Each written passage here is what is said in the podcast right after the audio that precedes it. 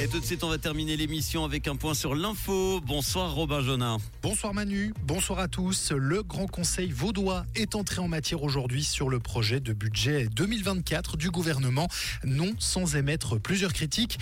La droite a déploré la hausse du nombre de postes de fonctionnaires, tandis que la gauche a dit craindre que les enjeux sociaux et environnementaux ne soient négligés suite des débats demain.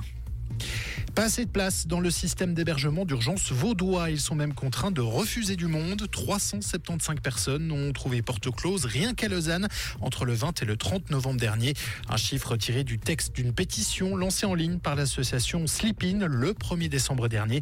La solution, selon elle, activer le plan en grand froid afin de créer des places en urgence.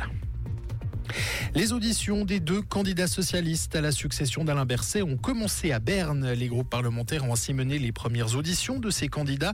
L'UDC les Verts n'ont par contre pas dévoilé lequel des deux socialistes, le Balois Beatiens ou le Grison Yon Poult l'emportait. L'UDC a néanmoins réaffirmé le droit du Parti socialiste à deux sièges au gouvernement. Toujours à Berne, le Conseil des États plombe encore plus le budget 2024 de la Confédération. Il a refusé plusieurs mesures d'économie proposées par le Conseil fédéral.